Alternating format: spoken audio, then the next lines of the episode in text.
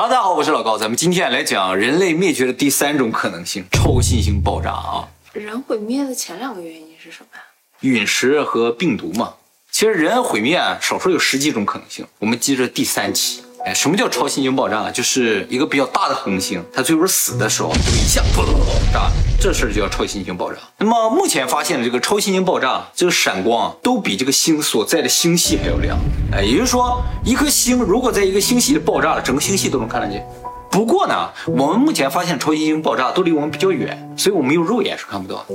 而且啊，就算看到了，我们在地球上看它，这爆炸是很缓慢，爆爆好几个月。是吗？哎，就是因为速度越快，时间越慢。我们看它正在做高速的慢动作，你知道它其实，在它那个地方是嘣就炸了。那么这个爆炸的时候啊，喷射这些物质啊，最终就会形成星云，是碎片吗？就是碎片。这些碎片按理来说是不发光的，但是爆炸的时候会有闪光嘛？那个闪光就和碎片一起飘荡在宇宙中，能维持个几万年，它都一直亮着。那太阳也会爆吗？太阳不会爆，它属于特别小的恒星。特别小的恒星不会爆炸，越小的恒星啊，它的寿命越长。像太阳这种小恒星啊，寿命能达到一百亿年。今年呢，太阳大概五十亿岁左右，也就是说过了一半儿再过五十亿年之后啊，它就开始不断的膨胀，颜色呢也从现在的金黄色今天变成红色。膨胀的尺度有多大？最终啊，能把地球都吞没。吞没的时候，当然地球也就一下子被烧毁，然后它就会缩小，缩小最后缩成一个直径大概像地球那么大的一个白色的星。这个星呢叫白矮星。这个白矮星能继续发光一百亿年，然后最后就一点点没有光了，就死掉了。我以前讲过啊，这个宇宙当中啊，像咱们太阳系这种的，只有一颗恒星的星系特别的少，主要都是两颗或者两颗以上恒星的这种星系。也就是说，一个星系里面有两个恒星在这对转。这种星系如果一颗星死掉了，变成白矮星，这颗星啊就会不断吸收另一颗恒星的物质。这个白矮星啊，别看它小，质量特别的大。它就把另一颗恒星上的那些氢气啊，什么东西全都吸过来，吸到它周围之后，它的质量就会越来越大。当达到太阳质量的一点四倍的时候，它就嘣，它就真的爆炸了。它这一爆，爆出来全是铁。现在宇宙中漂浮着大量的铁，都是这样爆出来。我当时说，如果这样连星的星系里边产生生命的话，这些生命啊，它的智慧应该比我们高很多，因为它们比我们情况更复杂。它有两个太阳，我们人类特别难以解决，叫博弈问题。就比如说十一个人和十一个人踢球，那怎么去分析谁能赢？这就很难，因为有二十二个不确定的因素嘛。但是对于这种连星的这种恒星星系产生的智慧生命，他们分析这个就很简单。所以我们的智球不是很爽。嗯，他们可能踢球啊就要复杂一些，就不是两个队互踢，而是三个队、四个队一起踢。而且后来发现啊，这个宇宙中所有的白矮星最后人它都是达到太阳质量一点四倍的时候就爆炸。由于它爆炸的时候质量一样，它炸的时候这个光亮也就一样，就根据这个就能推算出星系离我们的距离。我们现在看某些星系，怎么知道它离我们多远？就是靠这个，找它里边那白矮星，它一爆炸，它这个亮度大概是多少，就知道离我们远近了。离我们越近的越亮，离我们越远的越暗。那么比太阳大八倍以上的恒星啊，它就会产生超新星爆炸。这呢，也就是我们今天要讲的一个事情啊，就是最近的天文学界都有点坐不住了。他们发现啊，离我们非常近的一个超大的恒星啊，就要爆炸。这个星啊，大家一抬头晚上都能看见，就是猎户座的参宿四。这颗恒星啊，特别巨大，它的半径啊是从太阳到木星那么远，它的质量呢大概是太阳的二十倍以上。那么我刚才说了，质量越小寿命越长，质量越大寿命越短。这颗星的寿命特别的短，只有一千万年。而今年呢，它正好一千万岁，所以它很快就要爆炸了。其实早在十年前啊，就说这个星耀爆炸。嗯，怎么最近这个事儿闹大了呢？就是最近它亮度突然急速变暗，大概从两三个月前开始，哎，到现在呢，大概是两三个月前的一半左右那个亮度。对我们有什么影响？这事儿影响就大了啊！它也是先膨胀，然后呢开始收缩，收缩到极致的时候，嘣，往下就炸。它中间收缩的时候啊，中心的原子啊都被压扁了。电子被压到原子核里边去，然后质子呢就变成中子了，所以整个中心除了中子没有别的东西。最终呢，这中间形成一个直径只有二十公里左右的一个小的星球之后啊，嘣一下就炸了，外层所有东西都被喷射出去，形成星云。然后中间啊留有一个纯中子的东西，这个东西就叫中子星。它和我们任何星球都不一样，我们别的星球都有沙子有石头，它上面全是中子。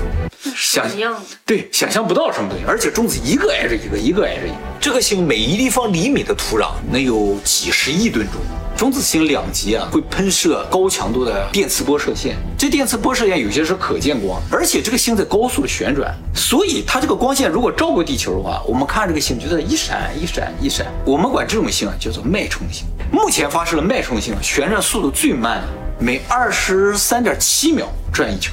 就是最慢的，最慢、最快的每秒七百多圈。那么由于这种脉冲星啊，它这个旋转非常的稳定啊，而且能旋转几百亿年嘛，所以特别适合做宇宙时钟。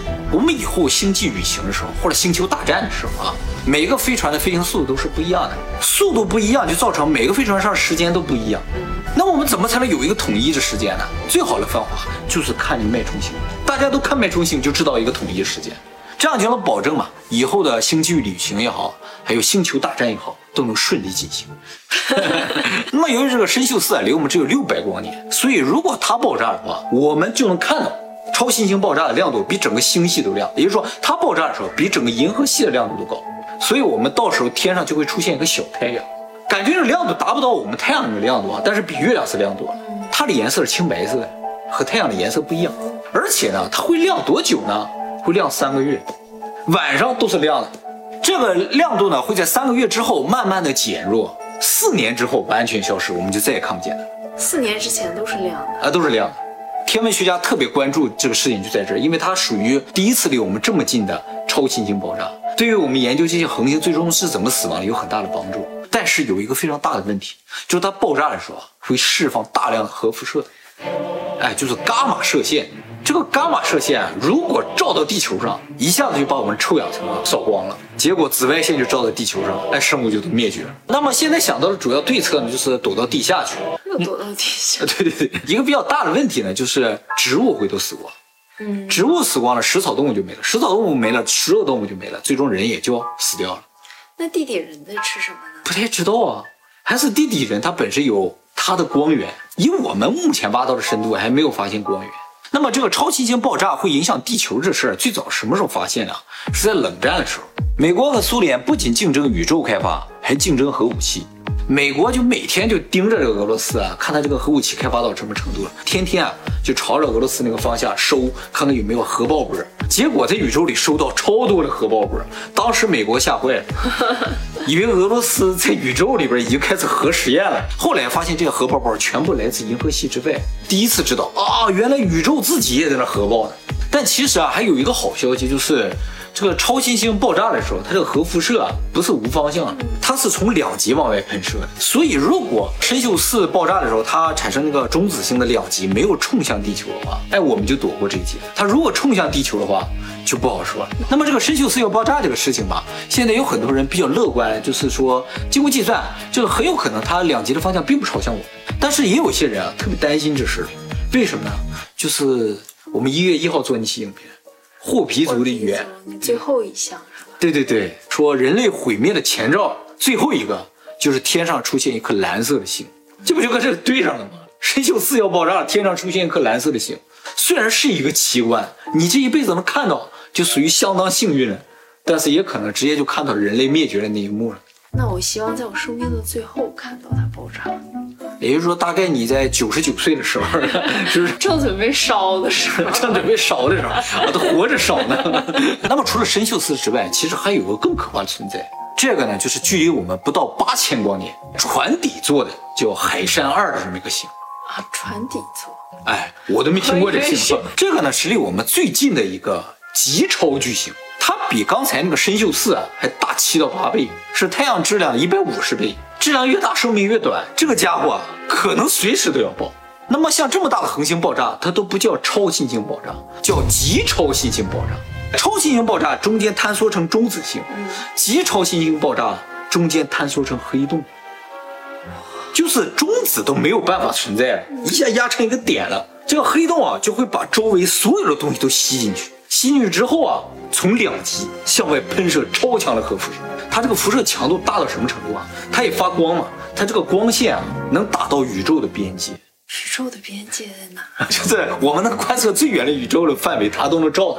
这是我们目前人类能观测到，就是整个宇宙中最亮的光线。它这个光如果照到地球了，地球上什么就都看不见了，一片白，上面东西一瞬间全部死掉。其实不是一瞬间，据推测大概十几秒。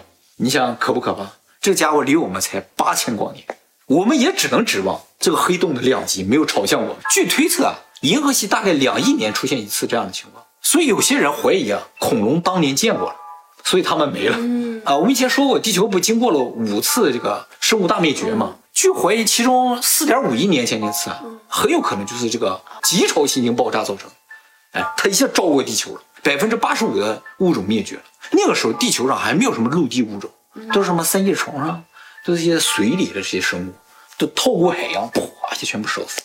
那么这种极超新星爆炸，如果离我们足够远的话，其实也还好，这个照过来的时候就比较弱了嘛，就怕这种特别近的啊。对于这个事情，其实天文学家特别的乐观。因为他们普遍认为没有任何办法，这就是命，照过来了，我们就认命了。那么说到这儿，可能有些观众有一个疑问，就是这个恒星最后它为什么会爆炸？嗯，一般东西烧光了它就没了嘛，烧到最后应该就灭了，怎么就炸了呢？而且炸出的能量，你想相当于整个太阳一辈子所有能量，啪一下炸出来，比整个星系都亮，甚至有的直接照亮宇宙。这个能量从哪来？而且这个能量最终去哪儿了？